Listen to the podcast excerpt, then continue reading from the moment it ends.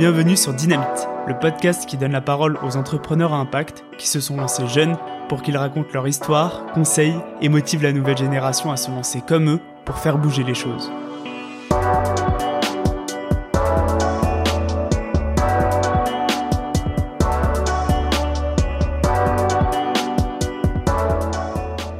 Aujourd'hui en France, près d'un jeune sur cinq se déclare en difficulté scolaire et des milliers quittent chaque année le système sans qualification.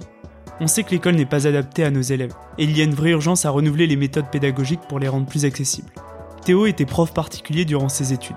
Passionné par la pédagogie, il a développé des techniques d'apprentissage novatrices et adaptées aux usages des jeunes d'aujourd'hui. Il a été poussé par ses élèves à se lancer dans la production de courts vidéo sur YouTube, tout d'abord en se filmant depuis sa chambre. Et le succès a été rapide. Il poursuit la production de contenu sur l'ensemble des réseaux sociaux. Puis il crée la plateforme Nouvelle Classe, qui propose des cours en ligne de la troisième à la terminale et qui s'adapte à l'apprentissage de chaque élève. Aujourd'hui, Nouvelle Classe a 25 000 utilisateurs, 100 000 followers sur TikTok et 70 000 sur YouTube. Alors comment transformer un projet de création de contenu en entreprise sociale? Comment co-construire un produit avec ses utilisateurs? Quels ont été les succès et échecs de Nouvelle Classe? On va découvrir tout ça. Bonne écoute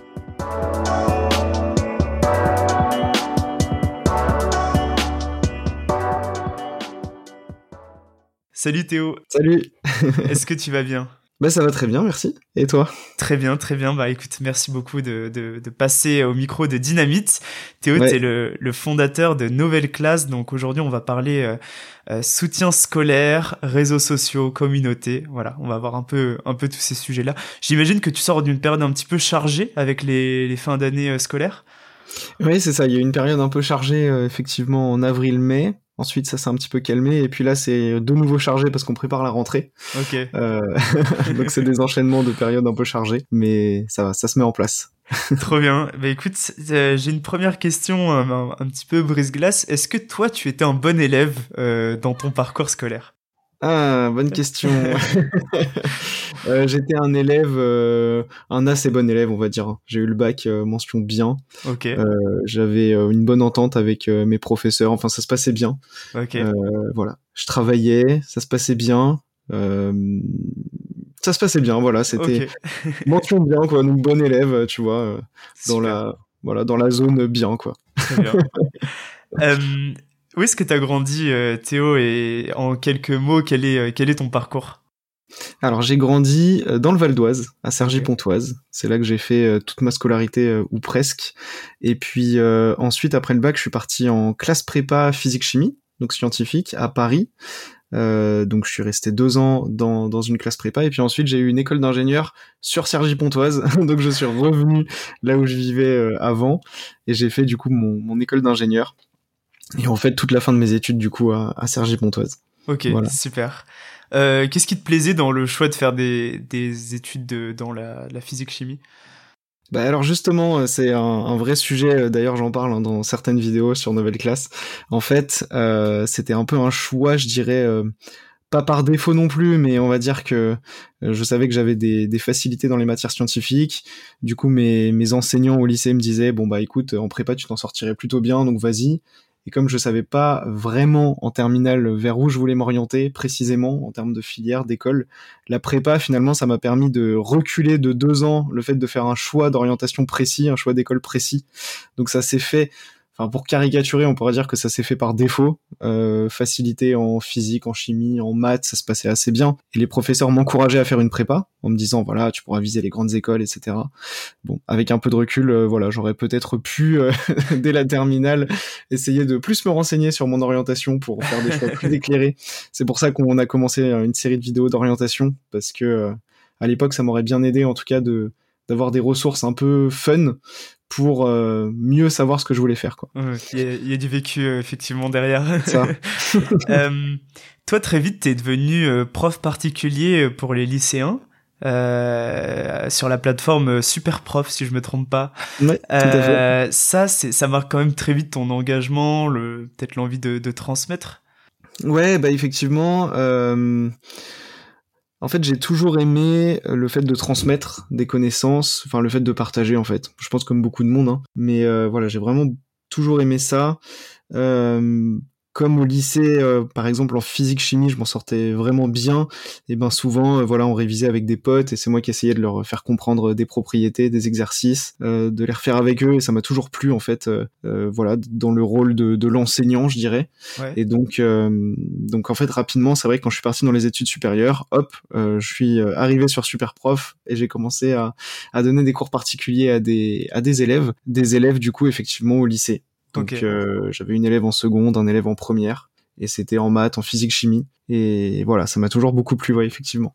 Mm. Ça, ça, en plus, ça te permettait, j'imagine, euh, en tant qu'étudiant, euh, voilà, un petit complément de revenus à côté. Exactement. Bah, c'était mon job étudiant, hein, totalement. Je donnais entre 3 et 5 heures de cours particuliers par semaine. et donc, ça me faisait effectivement le petit job étudiant pour payer les courses. si on parle un petit peu de, là, on va aborder un petit peu la question du, du pourquoi de, de nouvelles classes.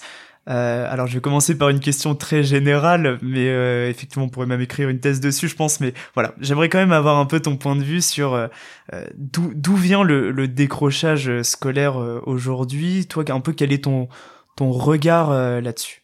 Ouais, alors en fait, le c'est un gros sujet, hein, évidemment. Mmh. là, je ne donnerai que mon avis et que mon ressenti par rapport à ça.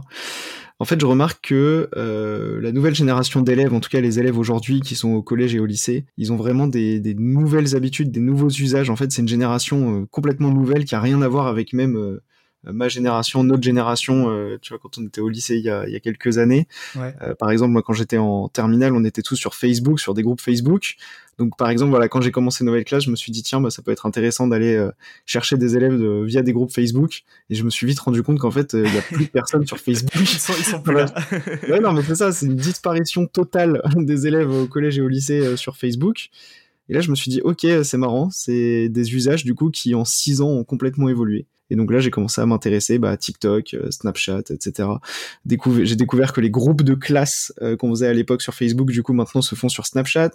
Que euh, la plateforme de divertissement par excellence, c'est TikTok. c'est plus Facebook, c'est beaucoup moins YouTube. Enfin bref, une évolution vraiment totale dans les, les usages. Et on regarde en parallèle de ça, quand on regarde bah, les, que ce soit les solutions de d'accompagnement scolaire, que ce soit euh, bah, les cours en fait qu'on donne aux élèves, le format des cours, le format, la pédagogie, l'éducation, on voit que ça a très très peu évolué. En fait, simplement pour faire le parallèle, on voit qu'en six ans entre euh, quand j'étais au lycée et maintenant, le divertissement, l'utilisation des réseaux sociaux, les plateformes, le format, euh, les habitudes des jeunes en fait ont complètement évolué et n'ont plus rien à voir. Et en parallèle de ça, quand on regarde des plateformes d'accompagnement scolaire, euh, le format des cours qui sont dispensés et l'offre qu'on a pour accompagner des élèves dans leur scolarité, bah, cette offre, elle n'a pas du tout évolué. Donc on voit qu'il y a un décrochage, selon moi, entre euh, les élèves aujourd'hui, leurs besoins, leurs attentes, et ce qu'on leur propose en parallèle de ça. Et donc pour moi, le décrochage en fait vient de là. C'est pas vraiment un décrochage, euh, c'est un décrochage entre ce qu'on, entre la demande, entre l'offre et la demande en fait pour mmh. moi, tout simplement c'est un décrochage entre ce qu'on propose aujourd'hui à une génération qui n'a plus les mêmes attentes qu'il y a 5 ou 6 ans. Quoi. Et, ce constat, c'est tu en mode c'est à la fois les, les profs qui sont euh, dans les collèges, dans les lycées, mais aussi du coup au niveau du soutien scolaire. Enfin, c'est systémique, quoi, j'ai envie de dire. Oui, c'est ça. En fait, enfin, je pointe du doigt euh, personne euh, hmm. ni aucune aucune solution qui est proposée. Enfin, les professeurs, ils font un travail absolument absolument génial et absolument nécessaire. Donc, c'est simplement effectivement sur euh, le format, la pédagogie, l'approche, euh, ça a évolué très très vite, hein, mais par exemple aujourd'hui, on se rend compte de l'importance de euh, l'identification des élèves à la personne qui leur enseigne, enseigne des choses.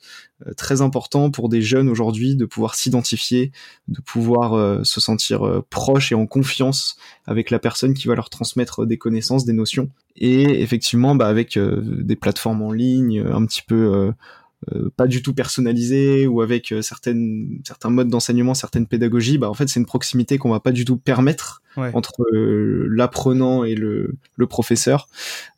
voilà, donc rien n'est pointé du doigt, hein, mais c'est simplement que j'ai vraiment le sentiment que les attentes et les demandes des élèves sont complètement différentes d'il y a quelques années et qu'il faut s'y adapter en fait, tout hmm. simplement.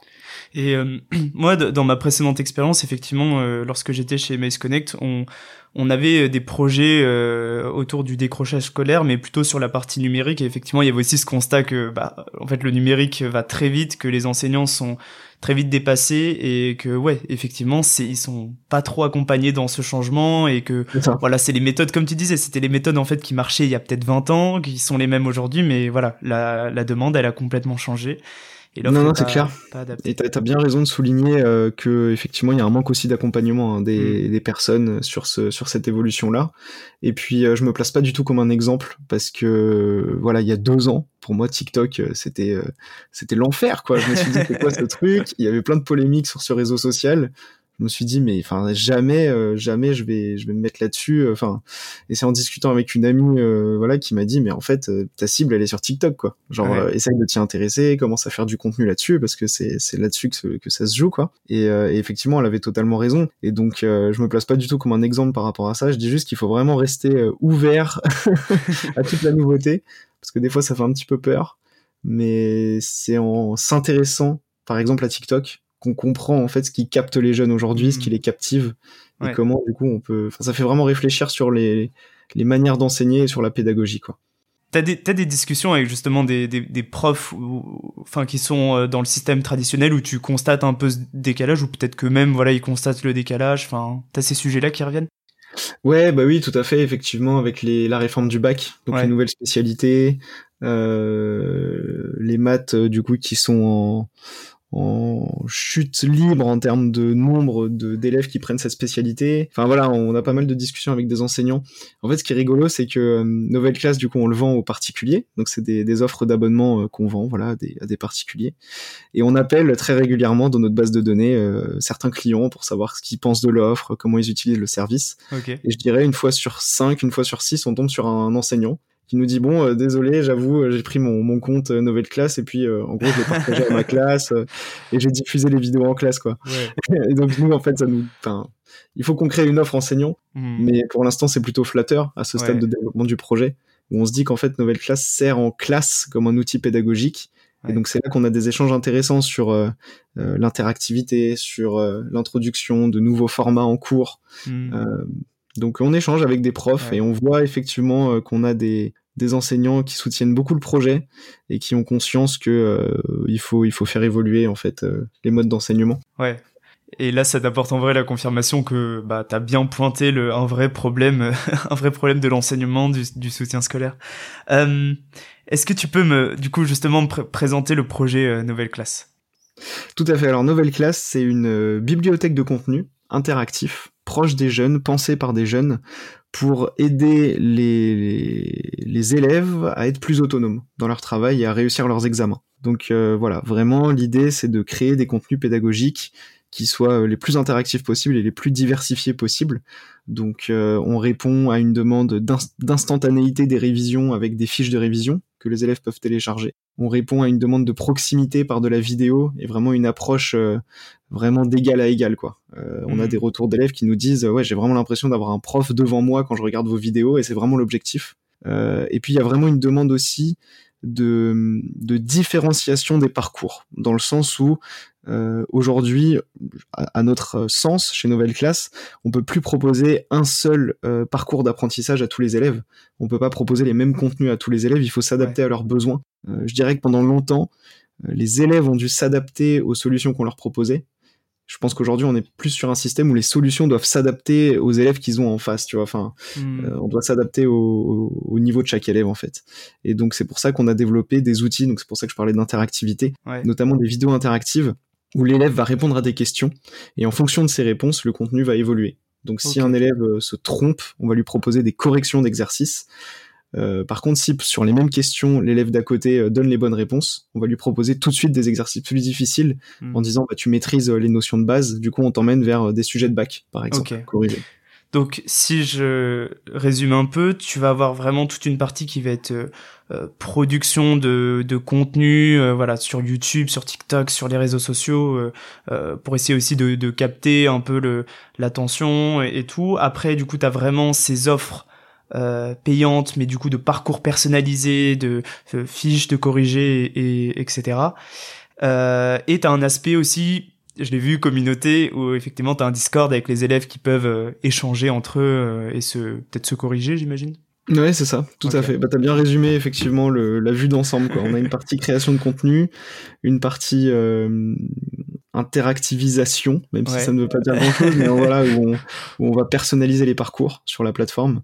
Et effectivement, une partie communauté. Euh, pour nous, c'est vraiment super important, cette partie euh, enseignement par les pairs, hmm. où les élèves peuvent travailler ensemble, réviser ensemble. Donc on a une communauté, là aujourd'hui on a 1700 élèves qui discutent un peu toutes les semaines et qui euh, voilà se partagent des fiches, se partagent des sujets de bac.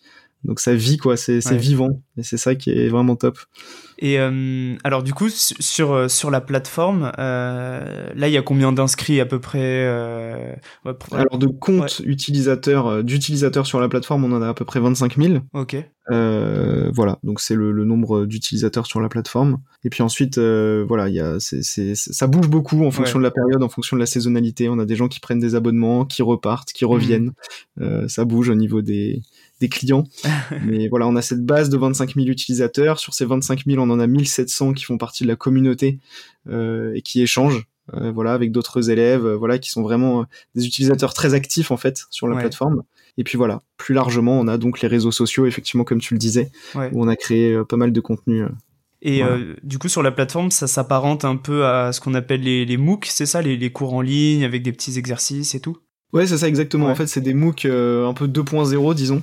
C'est-à-dire que sur le site, donc en prenant l'abonnement, on a accès à un ensemble de cours. Donc ça va être les mathématiques en première, l'enseignement scientifique en première, la SVT en première par exemple. Et ensuite, euh, quand on rentre dans, dans un cours, on a accès à une succession de vidéos. Et vraiment l'idée, c'est qu'il y ait une pédagogie particulière, une pédagogie vraiment de proximité et un format surtout qui plaît aux jeunes en fait. C'est vraiment, on a mis tous les efforts là-dessus sur le produit, c'est-à-dire que les vidéos de cours elles font moins de 5 minutes. Euh, on a vraiment identifié ce besoin euh, Euh, les élèves ils viennent sur Nouvelle Classe pas pour tout refaire, toutes les démonstrations, etc., mais pour comprendre rapidement ce qu'il faut savoir absolument. Donc on a les rappels de cours en moins de 5 minutes et ensuite des exercices progressifs en vidéo interactive comme comme je te disais où on commence par un exercice de base de base de base. Donc si un élève se trompe, on le renvoie vers la vidéo de cours en disant bon ça c'est vraiment une notion de cours, il faut que tu revoies le cours quoi, c'est pas c'est pas possible. Et puis ensuite on voilà, les, les exercices sont progressifs et on va de plus en plus difficile jusqu'à prendre un sujet de bac sur ce chapitre qui est, qui est étudié et dire voilà on corrige l'intégralité du sujet de bac ensemble Ok. Voilà. Et en fait, chaque chapitre, c'est ça. Tu vas avoir une petite vidéo de cours en moins de 5 minutes et tu vas avoir entre 4 et 7 exercices corrigés en vidéo interactive et des fiches que tu peux télécharger. Donc c'est un peu un ensemble de contenu euh, pour réviser rapidement et maîtriser les notions ça c'est du coup enfin tu illustres euh, très bien euh, quand tu disais voilà ça c'est vraiment l'apprentissage qui s'adapte euh, à l'élève. Ça ça existait pas au moment où tu lances nouvelle classe en tout cas t'en avais peut-être dans d'autres pays je me dis est-ce qu'il y avait des choses des projets qui ont déjà existé avec cette pédagogie? Ouais au moment où je lance nouvelle classe en fait t'as vraiment au niveau de, des contenus tu vois, du, du cours, enfin des, des, des, notions à connaître, tu as vraiment un système de fiches de révision qui est la même pour tout le monde, quoi. Donc, euh, en fait, quel que soit le niveau de l'élève, tout le monde a la même fiche. Euh, tu as un système de vidéos sur YouTube, évidemment, de vidéos qui sont pas interactives, mais du coup, quel que soit le niveau de l'élève, bah, tout le monde a le même contenu. Et puis sinon, au niveau de l'entraînement, tu as des quiz, donc des systèmes de QCM euh, très simples, mais au niveau du format, euh, tu ressens pas du tout de proximité, euh, d'envie de le faire, en fait, tu vois, en tout cas, côté élève, c'est quelque chose de très sobre, avec du texte, voilà, des cases à cocher, et puis bonne réponse, mauvaise réponse. Et donc, l'idée, c'était vraiment d'apporter par cette vidéo interactive en même temps de la proximité, en même temps de l'interactivité, donc de la différenciation euh, dans les différents parcours des élèves. Et puis euh, voilà, que ça, ça permette de donner envie à l'élève. Vraiment, l'idée, mmh. c'est de lui donner envie de travailler avec des contenus proches de lui et interactifs. Ok, super. Alors, au tout début, ça part d'une chaîne YouTube, c'est ça hein? Ouais, c'est ça, exactement. Est-ce que tu peux nous en parler un peu? Genre, déjà, pourquoi tu lances une chaîne YouTube et quelle est l'idée que tu as euh, derrière? Oui, carrément. Euh, en fait, j'ai toujours beaucoup aimé YouTube, l'univers YouTube. Depuis que je suis vraiment petit, hein, je crée des chaînes YouTube. Euh, j'ai dû faire euh, du Minecraft, tu vois, des choses comme ça. j'ai toujours voulu lancer quelque chose. Et, et puis, en fait, en donnant des cours particuliers à mes élèves, du coup, quand j'étais en école d'ingé, donc des élèves au lycée, en fait, le sujet revient dans nos discussions. Ils me disent, ah ouais, tu pourrais faire tes cours en vidéo sur YouTube, ça pourrait bien marcher. Et je me dis, ah yes, c'est vrai que ça fait un vrai sujet. Je commence à me renseigner un peu sur les besoins autour de ça. Donc c'est là que je découvre qu'effectivement, bah, nouvelle génération d'élèves qui cherchent des contenus rapides, des contenus simples, des contenus avec de la proximité qui leur donne envie, quoi. Hmm. Et en fait, ça part de là, tu vois. Je me dis, ok, excellent, bah je vais essayer, je vais lancer un concept de cours hyper rapide en vidéo. J'avais déjà cette idée du coup de vidéo interactive, donc je me dis tiens, on va essayer d'amener de l'interactivité sur YouTube. Enfin bref, et je fais comme ça une, quarantaine de vidéos euh, d'un coup où je me dis ok on lance une chaîne et puis on voit ce que ça donne. Donc en fait le projet est parti de là quoi. Ok. Donc c'est des élèves qui t'ont qui t'ont poussé à te à te lancer au, au début on n'avait pas des, des, chaînes YouTube euh, sur ce format euh, court hyper rapide ou en tout cas on n'a pas trouvé quoi. Non mais je trouvais des vidéos longues. Ouais, des vidéos de 50 minutes, une heure, qui te reprennent tout le truc dans le détail. Euh, voilà, donc ça, ça répond à un certain besoin, hein, ça répond à une certaine demande de, de, certains élèves, mais ça, ça répondait pas aux besoins des élèves que soit j'accompagnais en cours particulier, soit les élèves avec qui j'avais pu échanger, qui voulaient quelque chose de très rapide. Et surtout, il y avait très très peu d'exercices corrigés, quoi. Il y avait mmh. très très peu de vidéos. Euh, tu mets les mains dans le cambouis euh, et tu fais l'exercice avec l'élève pour lui montrer euh, exactement ce qu'il faut faire, quoi, pour avoir une bonne note au bac. Mmh. Donc, donc voilà, c'était vraiment pour répondre à ce besoin-là. Ok. Donc au début, toi tu lances le truc en mode bon bah voilà, ça fait effectivement, ça répond à un besoin, un, projet perso et tout, mais à quel moment tu t'es dit tiens, ça, ça prend bien, quoi. Finalement, il y a, peut-être un, potentiel d'entrepreneuriat. En fait, je l'ai vu euh, en comparant euh, mes expériences de chaîne YouTube, quoi. C'est-à-dire que, tu vois, toutes les chaînes que j'avais lancées avant, euh, ça n'a jamais dépassé les 150, 200, 300 abonnés, tu vois. Enfin, ouais. et voilà, bon, c'est un peu des vanity métriques, hein, mais c'est quand même, ça te donne quand même un indicateur sur est-ce que ça, ça rencontre un, au moins un besoin, au moins un intérêt, tu vois, de ta mm. cible. Et en fait, avec Nouvelle Classe, du coup, donc j'ai fait cette trentaine de vidéos. Et voilà, au bout de quelques mois, ça a dépassé les 1000 abonnés. Et surtout, énormément. Alors là, c'est vraiment ça qui m'a donné le déclic.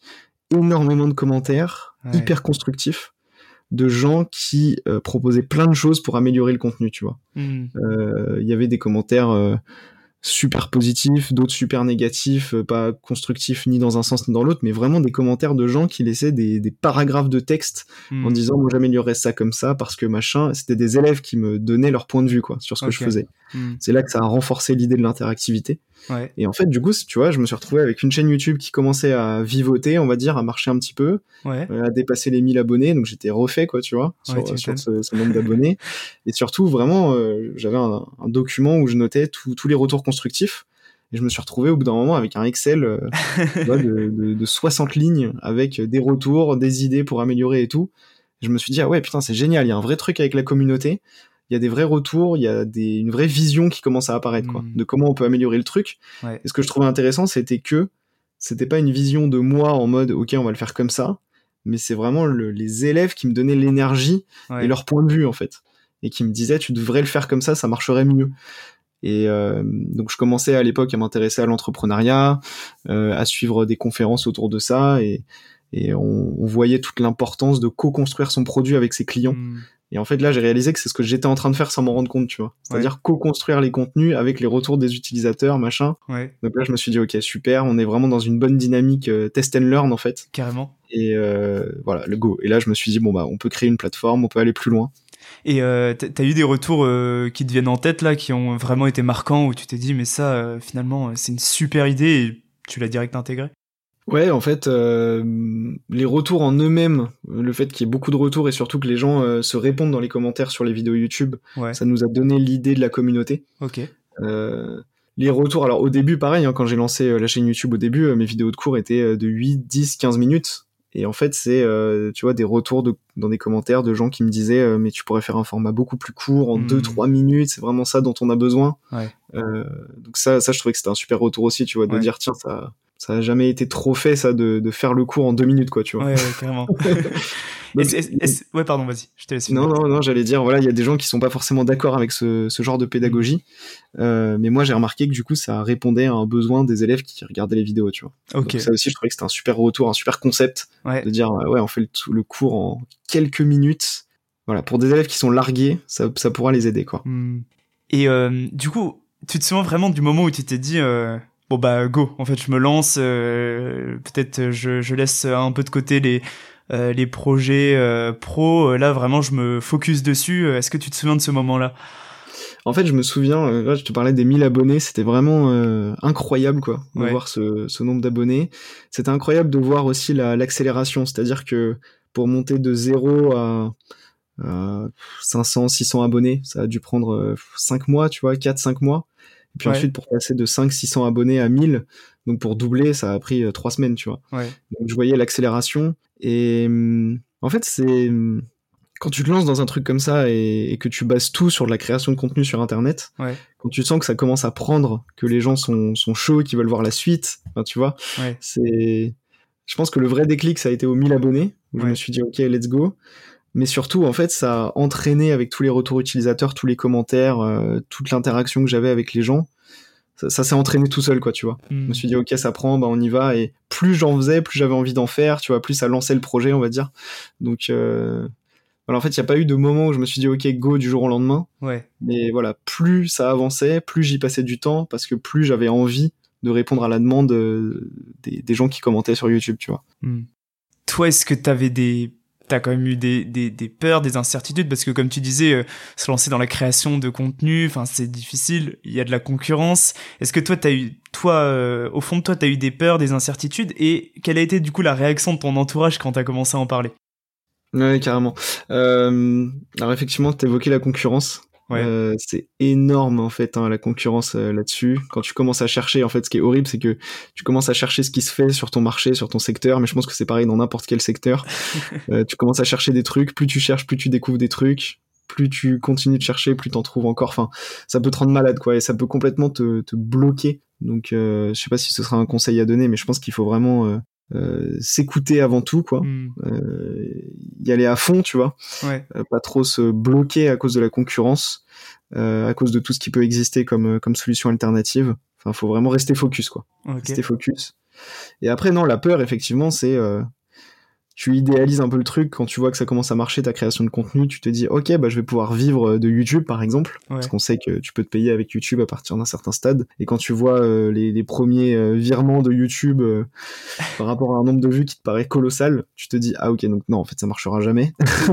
Tu, gagnais combien par exemple pour qu'on se rende compte un petit peu ouais bah pour au, début tu vois donc le programme YouTube tu peux le rejoindre à partir de 1000 abonnés et 4000 heures de visionnage cumulé sur les X derniers mois. Je sais plus, je crois les 12 derniers mois. Et euh, donc en fait, c'est très long hein, d'arriver à ce, ce, volume de visionnage et ce nombre d'abonnés. Enfin, donc quand tu y arrives, tu te dis ok, yes, c'est bon, je suis dans le programme partenaire YouTube, je vais pouvoir euh, vivre de ça, quoi, tu vois, direct. Enfin, j'idéalisais un peu le truc, j'étais assez optimiste là-dessus. Et tu vois le premier virement de, de Google qui est de 17,50€. et tu fais ok. donc ce n'est pas un modèle économique euh, viable, en tout cas à ce stade de, développement du projet. Et donc là, ça a été une peur, tu vois, de me dire ok, le premier modèle économique type média en fait que j'avais imaginé, hmm. un média en fait euh, libre d'accès où tu te rémunères avec les pubs, c'était pas du tout viable. Et là, gros coup de flip en mode, ok, il faut trouver d'autres modèles économiques, quoi. Sinon, euh, le projet vivra jamais, enfin, ça marchera pas, quoi. Et, alors, du coup, tu penses à quelles idées quand tu dis euh, d'autres modèles économiques? Bah du coup à ce moment-là c'est ça, hein, tu regardes un peu ce qui hmm. se fait, les modèles qui existent et voilà l'idée de créer une plateforme avec un système d'abonnement, avec du contenu supplémentaire sur la plateforme. voilà, plus de contenu. Et ouais, la réaction de l'entourage, c'était un sujet que mm. tu, tu soulevais. Euh, en fait, j'ai fait ça pendant longtemps en parallèle de mes études.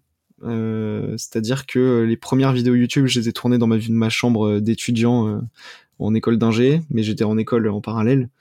J'ai tourné des vidéos en stage de fin d'études. J'étais parti à Barcelone en stage de fin d'études, donc j'ai tourné. J'étais dans une coloc. Mes colocs me prenaient pour un taré je tournais avec mon iPhone, je hurlais dans ma chambre euh, à 22h30 en mode Salut à tous, c'était une nouvelle classe, on va faire une vidéo de maths aujourd'hui, tu sais. Le collègue sympa, ouais, c'est clair. c'était des anglophones, du coup, ils pensaient que je pétais un câble tu vois, dans ma chambre, ils comprenaient pas ce que je faisais. Donc j'avais dû leur expliquer, mais voilà. Comme je faisais tout ça en parallèle de mes études, euh, en fait, la réaction des proches était plutôt positive parce que mm. c'était pas. Euh, dangereux entre guillemets tu vois ouais. c'était vraiment en parallèle de quelque chose voilà mais euh, tu vois, quand tu leur dis, bon, finalement, euh, j'en sais rien, peut-être à, par exemple à tes parents, tu leur dis, euh, je vais finalement euh, tenter de pousser un peu l'idée, peut-être d'en vivre et tout. Ils se sont pas dit, parce que j'ai peut-être le cliché de la réaction des parents, mais se dire, ouais, mais t'es sûr, youtubeur, c'est pas un vrai métier, enfin, tu vois, ce genre de, de, réaction. Ouais, carrément. Non, ils ont plutôt été dans le soutien. Après, effectivement, toujours dans le dans le conseil et dans le, enfin dans le même dans le si tu veux en gros leurs critères pour ne pas euh, trop s'inquiéter entre guillemets c'est que ça va me mettre entre guillemets jamais dans des situations compliquées euh. mmh. voilà en fait depuis que j'ai commencé le projet, j'ai toujours fait quelque chose en parallèle, tu vois. C'est-à-dire que là, cette année, j'étais euh, à mi-temps ingénieur pédagogique euh, dans une école d'ingénieurs, à mi-temps sur Nouvelle Classe. Donc voilà, il y a toujours eu quelque chose à côté, un filet de sécurité. Hmm. Le grand pas, c'est au mois de septembre là, 2022, puisqu'on passe à temps plein avec mon associé sur le projet. Donc c'est là qu'il y aura peut-être d'autres réactions mais, euh, de mon entourage. Mais non, non, en tout cas, ça s'est plutôt bien passé. Je pense que voilà, on s'est laissé le temps avec mon associé. Alors le hmm. projet monte pas forcément aussi vite que des projets, euh, tu vois, qui, qui, mettent tout dessus. Enfin, des, tu vois ce que je veux dire? Euh, T'as as des projets euh, qui commencent tout de suite par une levée de fonds, et puis bah, du coup ils passent tout de suite à temps plein sur le projet, et tout de suite ils investissent massivement dans le marketing, etc. Hmm. Donc ça monte très très vite. Là l'idée de nouvelle classe c'était prendre le temps vraiment de bien comprendre la demande. et comme, comme j'en parlais tout à l'heure avec les vidéos, avec la plateforme, vraiment là le projet existe depuis trois petites années, et on a passé deux ans à mettre tous nos efforts sur le produit, quoi. C'est-à-dire comment on améliore le produit, comment on fait euh, un outil pédagogique qui correspond parfaitement à la nouvelle génération. Et euh, l'étape marketing commercial est venue vraiment dans un second temps. Donc euh, c'est pas forcément un process, mais en tout cas on s'est laissé le temps. Et voilà, il y a toujours eu quelque chose en parallèle, donc ça a jamais été. Hmm. Et et c'est, donc tu penses euh, très rapidement du coup voilà c'est un autre modèle économique donc cette offre euh, cette offre payante cette euh, plateforme. Mais alors là du coup tu enfin je veux dire c'est plus le même projet quoi. Tu tombes dans vraiment comme tu disais on, parlait les cours interactifs les vidéos interactives. Du coup j'imagine que pareil il y a plein de compétences à aller chercher au-delà de la pédagogie et tout. Enfin comment ça s'est passé ce lancement ce, ce processus de, de création sur la plateforme? Ouais, c'est clair. Et eh ben, donc la chaîne YouTube existait. Euh, et puis du coup, bah, il a fallu créer la plateforme. Et donc, euh, au début, je l'ai fait tout seul et je me suis formé à WordPress. Donc j'ai voulu euh, créer la plateforme sur WordPress. Donc voilà, ça a été beaucoup de d'apprentissage en autodidacte, de comprendre comment ça marche. Euh, c'est vraiment intéressant d'échanger à ce moment-là avec des gens qui sont déjà passés par là, tu vois. Ouais. Euh, ce qui était vraiment top à cette époque, c'est que j'étais dans une couveuse de projets et ils m'ont mis en relation avec un, un gars qui, euh, bah, qui a une agence WordPress, tu vois, qui développe des sites sur WordPress pour des clients. Okay. du coup, qui m'a donné deux trois conseils en me disant ça tu le fais pas, ça tu le fais pas, ça tu le fais, cet hébergeur c'est pas bon, celui-là c'est bien. Okay. Donc je trouve ça vraiment bien d'avoir un, un mini mentor, tu vois. C'est-à-dire que l'appel avec ce, ce, ce, gars euh, Quentin, euh, il a duré 45 euh, minutes. Voilà, puis après je le tenais au courant, mais on s'est mhm. jamais vraiment rappelé. Mais par contre, tous les conseils qu'il m'a donné en 45 minutes, ça m'a fait gagner deux semaines, trois semaines de temps, tu vois. Ouais. Donc voilà, s'il y a un conseil à donner sur le quand tu te lances dans une nouvelle compétence, c'est d'abord d'échanger avec quelqu'un qui est passé par ça pour qu'il te dise ce qu'il ne faut pas faire, tu vois, tout de suite. Erreurs à éviter, ouais, carrément. Voilà, c'est ça. Mhm. Donc voilà, donc j'ai développé la plateforme sur WordPress. Donc ça s'est mis en place, il y a eu les premières ventes. Et puis rapidement, ça a planté, ça marchait plus, et puis c'était pas du tout à la hauteur de, de l'ambition, de la vision de ce que je voulais de cette plateforme. Et donc là, il y a une autre compétence qui est arrivée, qui est celle de euh, trouver un associé en fait. Okay. Je me suis dit, je vais, je vais associer quelqu'un. J'étais tout seul sur le projet.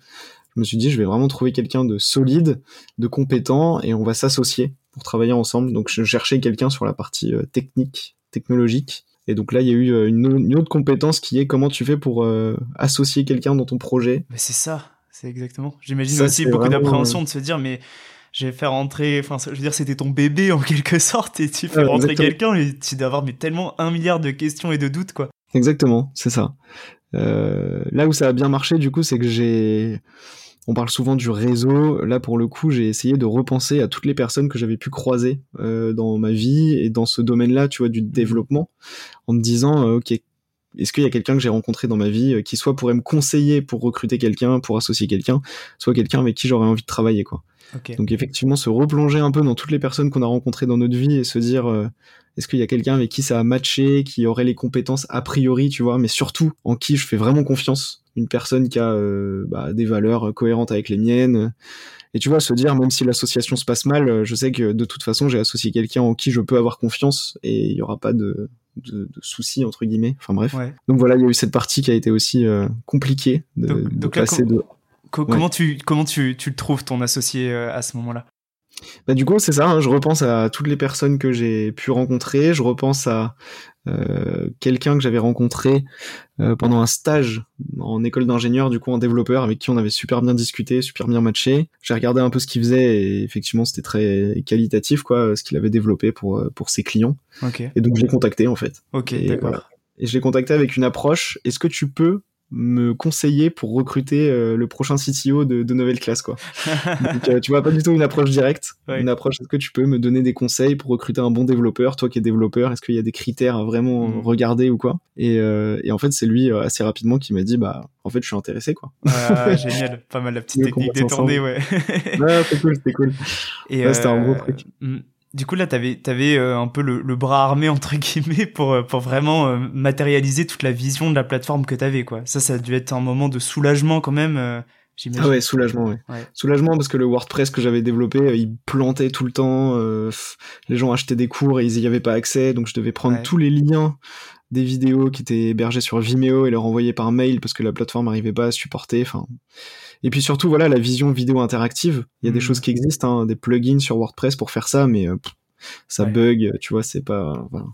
disons que euh, ça a permis de faire le POC quoi faire c'est le ça. POC, de, Ouais. de prendre quelques mesures en, en proposant des vidéos interactives et en regardant si les gens ils, les utilisent, ils cliquent dessus, machin. Ouais. Une fois que ça s'était validé et que je voyais qu'il y avait une- un vrai usage de la solution, effectivement après fallait euh, et donc ça m'a déchargé mentalement. hein. Ouais. Je me suis dit yes, ça y est, j'ai quelqu'un sur cette partie-là, ça va être quali, il y aura plus de bugs. de toute façon, tout le projet repose sur une plateforme digitale, donc il fallait que ce soit euh, C'est ça. Mm. carré quoi. Donc le, le POC, je précise pour les auditeurs, un proof of concept, hein, c'est. Mais finalement, tu l'as eu déjà avec ta vidéo, enfin ta chaîne YouTube, puis ensuite avec la plateforme. Enfin, C'est ça, en fait, ça s'est fait, euh, ça s'est imbriqué, ouais, exactement. Mm. C'est ça. Alors, il y a, il y a vraiment, euh, moi, il y a deux questions que je me suis posées quand j'ai vu le projet. Je me suis déjà demandé comment tu faisais pour être calé sur autant de, de cours, sachant que les programmes bah, changent. Comment tu fais pour te mettre à jour et être calé sur autant de cours? Ouais, alors euh, je fais pas tout, loin Ouais. de là. Rapidement, j'ai travaillé avec des professeurs qui m'aident à scripter les vidéos. Euh, franchement, pour euh, voilà, pour te donner le le- l'envers du décor entre guillemets, moi je fais vraiment euh, l'acteur des vidéos et je comprends les notions pour pouvoir les expliquer. Hmm. Et au niveau de la de l'écriture des, des vidéos, euh, soit je travaille avec des professeurs, soit je travaille avec des maisons d'édition. Donc c'est pour ça qu'on a travaillé avec Nathan, la maison d'édition, sur le programme euh, enseignement scientifique. Ok. Voilà. Après, c'est pas. Quand on voit ces notions au lycée, on a un peu la tête sous l'eau, euh, c'est par contrainte. Ouais. Donc euh, c'est pénible, et puis on a vite envie d'oublier, quoi, puis on oublie super vite. Quand tu reprends ça 6-7 années plus tard, que tu te replonges quand toi t'étais au lycée et que t'essayes de revoir les difficultés que t'avais eues, et que tu fais Ah ouais, cette notion, les droites paramétriques en maths, jamais compris, quoi, j'avais pas compris euh, quand j'étais au lycée, et que tu les reprends tranquillement avec une notion euh, de plaisir, avec une vision derrière que tu vas transmettre tes connaissances et que ça sert un projet que t'aimes, euh, tu vois, que ton petit bébé, enfin, t'es dans un, un contexte qui a rien à voir, quoi. T'apprends par plaisir, tu reprends les notions. Quand t'as un doute, euh, t'échanges avec des profs, c'est hyper constructif. Alors ça demande beaucoup de temps, évidemment. Ouais. Mais, euh, mais en fait, voilà. Et, et du coup, tu, tu te remets dans les notions avec un, un angle, une approche qui est complètement différente de quand tu les avais vues au lycée euh, pour la Mhm. première fois. Enfin voilà, en fait, je suis pas calé sur plein plein de notions, mais enfin, je pense que de toute façon, quand on fait de l'entrepreneuriat, faut le faire euh, vraiment par plaisir. Ouais. Et enfin, sinon, ça sert à rien, quoi. Ouais. Et moi, j'avais vraiment ce plaisir de me replonger dans ces notions-là Hmm. et de me dire, putain, comment je peux les amener, moi qui avais rien compris à l'époque, comment un élève qui est à ma place aujourd'hui, euh, tu vois, qui, qui est comme moi, comme moi j'étais quand j'étais au lycée, c'est-à-dire ne rien comprendre aux droites paramétriques, maintenant que j'ai compris comment ça marche, que j'ai eu ce petit déclic, comment je lui transmets. Ouais, c'est ça. Et, euh, voilà, c'est ça qui me passionne en fait, de se dire ok, je prends un truc qui est incompréhensible pour euh, pour, pour moi à l'époque, euh, et puis pour des élèves euh, aujourd'hui. Comment tu leur donnes ce déclic hyper facilement. Mhm. Donc souvent ça passe par prendre un exemple hyper simple et leur montrer que en fait cet exemple hyper simple, eh ben c'est toujours la même méthode. Ouais. Donc tu vois par des méthodes un peu euh, des techniques clés, des techniques réflexes, de dire euh, regardez ça c'est toujours pareil, euh, des formats, une manière de l'amener, une manière de le présenter, enfin voilà. Disons que c'est vraiment ça qui me passionne quoi en fait la pédagogie. Et donc euh, et donc en fait voilà à force d'en faire un peu toutes les semaines, bah en fait rapidement tu vois si tu passes euh, allez 10 heures par semaine à reprendre des notions, essayer de les expliquer, travailler avec des profs, etc. En fait, rapidement, ça fait beaucoup de contenu, quoi. Hmm. C'est sûr que quand on voit la chaîne YouTube, par exemple, on voit 500 vidéos avec ma tête partout, on se dit, mais c'est quoi ce délire? C'est ce que je me suis dit, le gars est une machine, il dort pas, il, il Ouais, produit, tu dis ça. En fait, c'est vraiment un effet d'accumulation. Hmm. Mais dans le quotidien, finalement, c'est c'est simplement la régularité en fait qui, qui paye. hein. Euh, on Ouais. voit qu'il y a beaucoup de youtubeurs créateurs de contenu aussi sur la plateforme qui ont fait beaucoup plus de vidéos que moi. Je prends euh, Yvan Monca en mathématiques, donc il y a sa manière d'expliquer les choses, son approche. Il y a plus de 1700 vidéos sur sa chaîne YouTube et c'est lui qui a tout fait. Ouais. Donc c'est monstrueux, c'est machine. Mais c'est vrai que voilà, si- s'il en fait un peu, un peu régulièrement, pas forcément une masse de contenu, mais un peu régulièrement, mais en continu, voilà, ça, ça donne beaucoup de contenu, Mm. mais dans le quotidien, voilà, ça reste assez euh, dilué, quoi. Euh, Et, et euh, ah oui, du coup, ouais, t'as as vraiment cette casquette euh, vulgarisateur en quelque sorte, euh, voilà, qui permet de trouver la bonne pédagogie pour expliquer. Et justement, est-ce que t'as des techniques pour euh, toi, des, des petits tips pour réussir à produire régulièrement et, et, voilà beaucoup de contenu comme euh, comme tu fais sur YouTube, sur TikTok? En fait, il faut avoir une, euh, mais en fait, ça c'est l'entrepreneuriat de manière générale. Enfin, de mon point de vue, Ouais, je pense qu'il faut avoir une, une discipline, quoi. ouais. Euh, pas forcément euh, le truc de me se lever à 4 heures du mat, euh, miracle morning, euh, machin tous les matins. Enfin, même si je l'ai testé, c'est vraiment hyper efficace, clairement. Mais en tout cas, il faut une discipline, quoi. Enfin, pour moi, le vrai conseil, ce serait de d'avoir de, la, la rigueur et de se dire Mhm. que euh, euh, ouais, en fait, euh, tu dois sortir. euh, tu vois, par exemple, moi, pendant longtemps, euh, là, il y a d'autres priorités avec le, le marketing, l'aspect commercial, donc j'ai un peu ralenti la création de contenu pour prendre une casquette plus marketing et puis ensuite je reprendrai la casquette création de contenu. Mais euh, quand j'étais full création de contenu, euh, il y a un moment, je m'étais donné des objectifs euh, de, de nombre de, de, de quantité de contenu par semaine. Donc je devais sortir 5 vidéos sur YouTube, 5 vidéos pour la plateforme, euh, 3 TikTok, 2 posts sur Instagram Hmm. et c'était euh, obligatoire quoi. Ouais. C'est-à-dire qu'il fallait que je le fasse dans la semaine. Donc je dis pas qu'on privilégie la quantité à la, enfin la, oui la quantité à la qualité, mais ça donne vraiment un cadre, tu Ouais. vois. Parce que c'est c'est vite fait de, de commencer à être un peu en mode chill, un peu en mode Mhm. machin. Voilà, il faut euh, se donner un cadre, des objectifs. Et, et en fait c'est pareil pour une startup. Hein. Hmm. La mission, la vision de la startup, euh, souvent c'est des objectifs chiffrés, tu vois. Donc il faut, euh, voilà, tu te donnes un cap quoi. Et euh, les, les profs, tu, tu les trouves comment? Et à chaque fois, ils sont toujours hyper ok pour euh, te montrer, discuter, t'expliquer. Ouais, carrément. Bah, les profs, du coup, on recrute. Annonce. on cherche des profs. En fait, en gros, on essaye de, de trouver des, enfin, j'essaye de trouver des, des gens qui sont euh, calés dans leur domaine de connaissances. euh, donc, soit parce qu'ils sont profs, soit parce que c'est des étudiants euh, de grandes écoles euh, et Mm. voilà et qui, qui ont des, des, des connaissances hein, dans des domaines euh, que ce soit la biologie, la SVT, euh, la physique chimie, euh, le français, enfin bref. Donc soit des profs, soit des étudiants de grandes écoles euh, qui, qui prouvent en fait leur leur connaissance Ouais. et puis enfin qui justifient de leur connaissance et, et aussi donc ça- en fait c'est ça qui est dur, c'est qu'il y a un double critère de trouver des gens qui ont ces connaissances et des gens qui connaissent l'univers YouTube, l'univers TikTok et qui connaissent euh, en gros, on cherche vraiment des gens qui sont euh, dans cette, euh, ce mindset, cet état d'esprit, de dire la nouvelle génération, elle a beaucoup bougé. Hmm. Euh, c'est pas des gens, euh, tu vois, le décrochage scolaire, c'est pas parce que les gens sont devenus nuls, c'est parce que euh, les outils qui sont proposés aux gens ne sont plus adaptés à leur à la génération. Ouais. Enfin, tu vois, voilà, c'est trouver des gens qui sont dans cet état d'esprit-là Hmm. et qui ont les connaissances. Et à partir de là, c'est bingo, parce que du coup, on s'entend super bien, tu vois. Ouais. Les profs de nouvelle classe, c'est des gens avec qui euh, ça s'est vraiment enchaîné super rapidement, quoi. On Mhm. échange une demi-heure sur la vision, sur ce qu'on pense de tout ça. Et rapidement, c'est ok, bah comment on peut travailler ensemble? Ouais. Et euh, voilà. Donc, euh, c'est ce genre de profil. Et sur les, sur les, sur, enfin, sur ta chaîne YouTube, t'as plus de, de 60 000 abonnés, j'ai vu. Sur TikTok, plus de 150 000.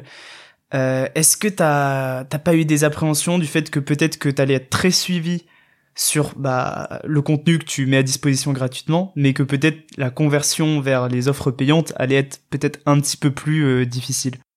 Ça, c'est un sujet énorme. hein. Ouais. C'est-à-dire que on prend le parti de donner beaucoup de contenu gratuit parce qu'il y a aussi cette euh, mission hein, de nouvelle classe de rendre ça accessible.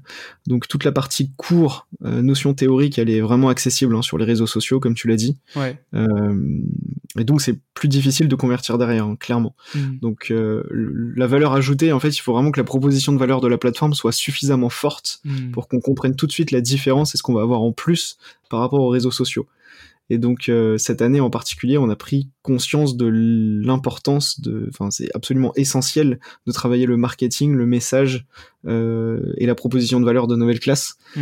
euh, parce que, enfin c'est clé quoi, tu vois, sur ce genre de modèle pour euh, convaincre les gens. Enfin c'est même pas convaincre, c'est montrer aux gens euh, la valeur qu'ils auront à, à prendre effectivement nos offres payantes sur Mm. le site. Donc c'est un parti pris. C'est vrai que ça réduit beaucoup la conversion euh, sur la plateforme.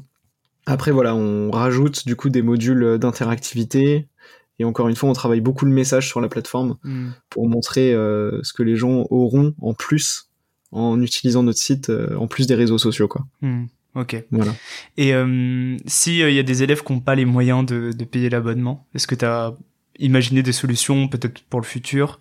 Ouais, carrément. Bah du coup, le, la forte présence sur les réseaux sociaux et puis le, le nombre de contenus euh, accessibles sur les réseaux sociaux, ça Ouais. fait partie un peu des, des de la, la, la mission aussi de Nouvelle Classe. Tu vois, les gens qui peuvent pas prendre l'abonnement, ils ont quand même accès à, à un certain, une certaine quantité de contenu euh, sur le sur les réseaux sociaux. Et là, effectivement, on réfléchit à des offres. Nous, ce qu'on voudrait faire en fait sur la partie euh, accessibilité, euh, accès au Ouais. contenu, accès à l'éducation en fait de manière générale. Ce qu'on voudrait avoir, c'est une approche plus euh, B2G, donc travailler avec des collectivités Mm. dans des euh, quartiers, dans des régions, des départements, des, euh, des REP, Ouais.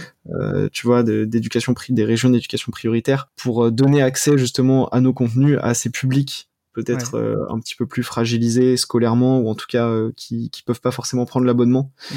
Donc c'est prévu dans les prochains mois d'avoir cette approche inclusive Ouais. euh, via nos offres et via une démarche euh, avec les établissements, avec les collectivités Ouais.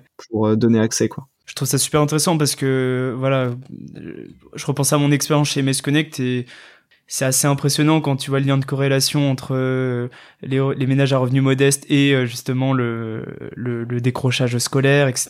Et euh, voilà, je me dis vraiment, il y a aussi un impact qui peut être énorme de la plateforme parce que voilà, ils ont ils ont le téléphone dans les mains, etc. Et s'il y a quelque chose qui est justement euh, pensé utilisateur et tout, ça, enfin, il y a vraiment quelque chose qui peut être super intéressant euh, euh, à ce niveau-là. Ouais, c'est clair.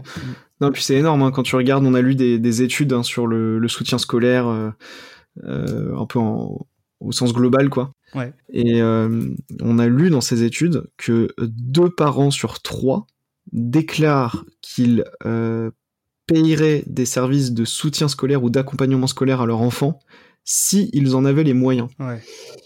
Et en fait, tu te dis, ok, c'est un sujet euh, huge en fait, c'est Ouais, énorme, tu vois. c'est il y a un sujet d'accessibilité et effectivement, il y a un sujet de, ensuite d'adéquation euh, de l'outil avec les utilisateurs. hein, ce que tu disais, Mm. ils ont le téléphone dans la main, ils passent leur journée dessus. Ouais. Euh, ils sont addicts à TikTok et, et c'est très bien. Ouais. Et du coup, pourquoi on les rend pas addicts à des services de soutien scolaire, tu vois? Enfin, c'est, il y a pas, il a pas de notion de surenchérir sur l'addiction Ouais. mais euh, au moins que euh, enfin tu vois sur le plan du divertissement on arrive à faire des trucs euh, hyper efficaces avec une rétention énorme Hmm. on devrait arriver à faire la même chose sur des services de soutien scolaire avec une vraie utilité derrière euh, sur la scolarité Oh. des enfants quoi Ouais, c'est clair. Je pense, a, comme tu disais au début hein, de l'épisode, il y a un vrai sujet entre offre et demande à, à adapter, et, et ça, ça peut vraiment être la, la clé de, de beaucoup de choses. Euh, C'est ça. C'est super intéressant, et là, euh, franchement, on pourrait faire l'épisode de, de deux heures là-dessus. Euh, clair Il me reste trois questions euh, que j'aimerais vraiment te poser. Est-ce qu'il y a eu des échecs qui, qui ont marqué le projet? Ouais il y a eu des échecs au début sur euh, l'association avec euh, d'autres personnes sur le projet Euh, enfin des échecs en tout cas des gens avec qui j'ai travaillé et puis finalement ça n'a pas fonctionné Donc euh, ça, ça a été le plus dur pour moi euh, en tant que porteur de nouvelle classe, parce que euh, voilà, annoncer à quelqu'un que finalement tu le sens pas sur l'association, arrêter de bosser avec quelqu'un, enfin bon, c'est, C'est dur. enfin, c'est Ouais. dur quoi. Mm. Franchement, c'est hyper dur. C'est la gestion humaine, morale, émotionnelle autour de ça, elle est forcément pas évidente. Euh, Il y a eu des échecs aussi sur des offres qu'on a voulu lancer, sur lesquelles tu vois, on a passé trois semaines. à- Enfin, et là, c'est démarche anti-entrepreneuriale de lancer une offre dans un coin et après la lancer et se dire ouais ça va exploser et en fait tu Mm. fais littéralement zéro vente donc l'importance de co-construire le truc avec ses clients mais c'est abusé à quel point c'est vrai tu vois c'est Hmm. on a dû lancer trois quatre offres comme ça qui ont complètement raté en y passant trois semaines à chaque fois tu vois c'est une perte de temps qui est monstrueuse perte Ouais. d'énergie monstrueuse et puis euh, le défocus voilà Mm. dernière chose c'est le défocus faut vraiment rester focus sur euh, sur ce que sur ce que tu fais sur ton produit Ouais. Euh, quand tu lances un projet comme ça, sans background entrepreneurial et que tu vois que tu commences à, il y, a vraiment beaucoup de, d'intérêt pour ton projet et des opportunités qui s'ouvrent, t'as envie de dire oui à tout. C'est clairement ce qu'on a fait au début. Hein. On a eu une opportunité B2B, on l'a prise. On a eu une opportunité média, entre guillemets, on l'a prise. Une opportunité collectivité, on s'est dit ok, on va, on va y aller. Et en fait, à un moment, tu es dans une dispersion qui est abusée et du hmm. coup, tu plus du tout focus produit et tu perds beaucoup de temps. Donc, euh, savoir dire non et savoir se focus, savoir en fait la mission, la vision de l'entreprise et est-ce que quand tu acceptes quelque chose, ça va dans ce sens-là. Hmm. Sinon, euh, c'est que soit c'est une autre boîte en fait, du coup, soit, enfin, voilà. Voilà, je suis un peu extrême dans ce que je dis, mais je sais qu'on a perdu beaucoup de temps à se défocus. Donc, hmm. euh, comme je sais que le podcast est adressé aux, aux entrepreneurs qui souhaitent se lancer, voilà, je donne ce conseil. ah, c'est très bien. Et effectivement, euh, comme tu dis, la, la vision, c'est la mission, c'est le super outil pour voir est-ce que les nouveaux projets ils rentrent dans ça ou finalement, comme tu dis, est-ce que c'est autre chose ou est-ce que peut-être ça laisse la place à d'autres qui pourraient prendre le créneau et c'est ça, ouais. C'est peut-être pas nouvelle classe qui doit le faire. Euh, c'est top parce que j'allais te poser la question euh, justement est-ce que tu avais deux ou trois conseils mais finalement tu les as donnés tout au long de, de l'épisode si t'en as un dernier qui te vient en tête éventuellement sur euh, voilà auprès des jeunes qui aimeraient se lancer. Et peut-être toi ce qui est vraiment intéressant c'est le fait de d'être parti sur de la création de contenu et d'avoir quand même réussi à le à le convertir et de pouvoir passer à plein temps quand même rappelons-le gros cap d'ici septembre. Donc c'est quand même une belle réussite quoi. Est-ce que tu as éventuellement des conseils là-dessus qui t'ont qui t'ont marqué?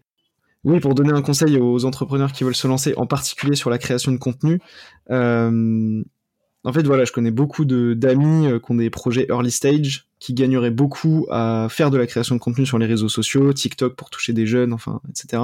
Et puis il y a un blogage parce qu'on se lance pas, quoi. On veut que ce soit soit trop parfait, soit on a peur que bah, nos potes nous voient et que ce soit trop la, la honte, quoi, tu vois, euh, mm. de, de s'afficher, machin.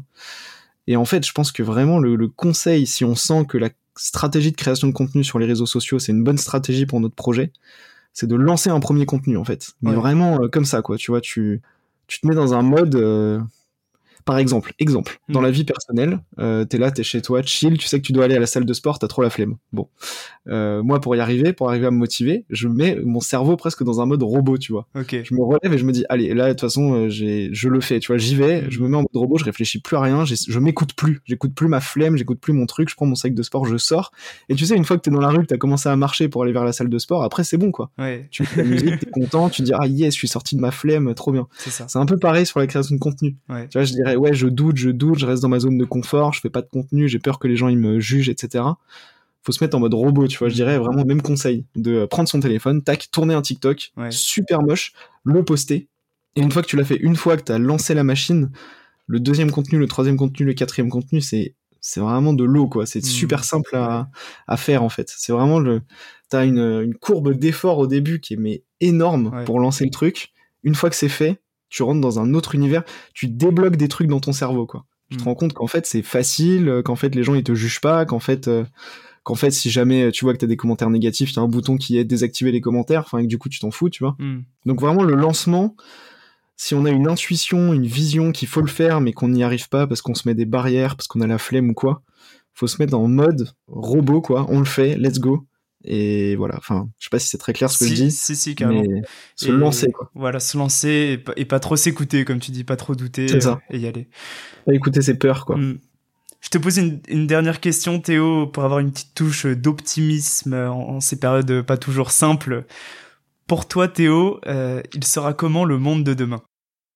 En vrai, pour moi, le monde de demain sera euh, hyper pratique, hyper simple, en fait, hyper ergonomique je pense que tout le monde travaille, fait des efforts pour rendre euh, tout plus fluide en fait. Hmm. Euh, que, vraiment le constat d'aujourd'hui c'est euh, c'est trop galère quoi, tu vois. Il y a trop de trucs galères, quel que soit le domaine, quel que soit le secteur. Alors bon, je parle beaucoup des services en disant ça, hein.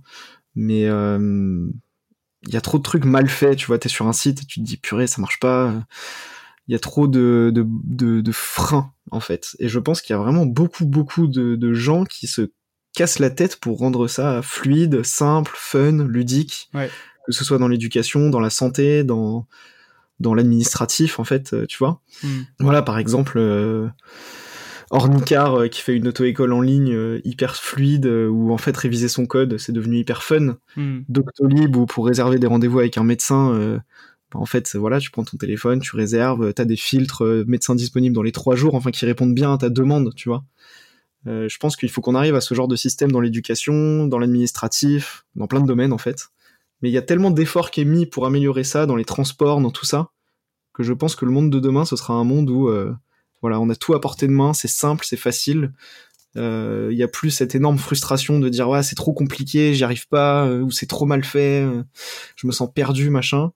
Voilà, on est vraiment dans, dans, dans quelque chose qui est en adéquation avec nos, nos besoins. Donc non, je suis assez positif hein, sur le, le monde de demain. C'est peut-être optimiste beaucoup trop, mais voilà, je pense que le monde de demain sera euh, ergonomique, simple.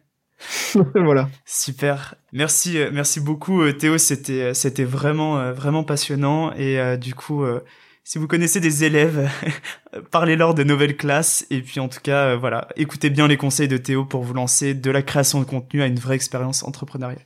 Merci Théo pour cet épisode très inspirant. Merci Jérôme, c'était vraiment top. Et puis euh, bonne chance avec le podcast. Merci beaucoup, je prends.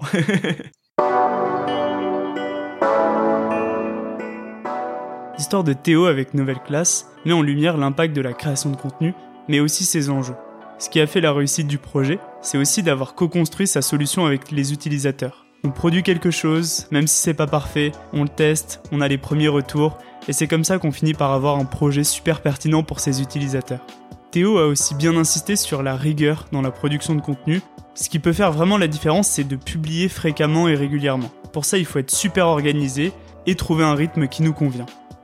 Le modèle économique peut être un petit peu compliqué à trouver dans ce type de projet. Dans le cas de Nouvelle Classe, on a l'offre gratuite et l'offre payante. L'enjeu, ça va être de montrer la valeur ajoutée de l'offre payante pour les utilisateurs. Et donc ça, ça va demander vraiment un travail de positionnement, de réflexion de la part du créateur de projet. Enfin, si certains hésitent à se dans la production de contenu, parfois, faut pas trop se poser de questions, oublier le regard des gens parce que la critique c'est inévitable et oser se lancer. À ce moment-là, vous n'aurez aucun regret, comme Théo. Merci d'avoir écouté Dynamite. Si vous avez aimé cet épisode, n'hésitez surtout pas à mettre plein d'étoiles sur vos plateformes de podcast préférées, à suivre Dynamite sur Instagram dynamite.podcast et en parler un maximum autour de vous. Vous pouvez également m'envoyer des messages pour me faire part de vos remarques ou de vos questions, ça m'aide vraiment à améliorer le projet. Je suis Jérôme Codias, créateur de Dynamite, un podcast engagé pour mettre en lumière d'autres modèles pour cette nouvelle génération afin d'imaginer une société plus juste et durable. Merci et à bientôt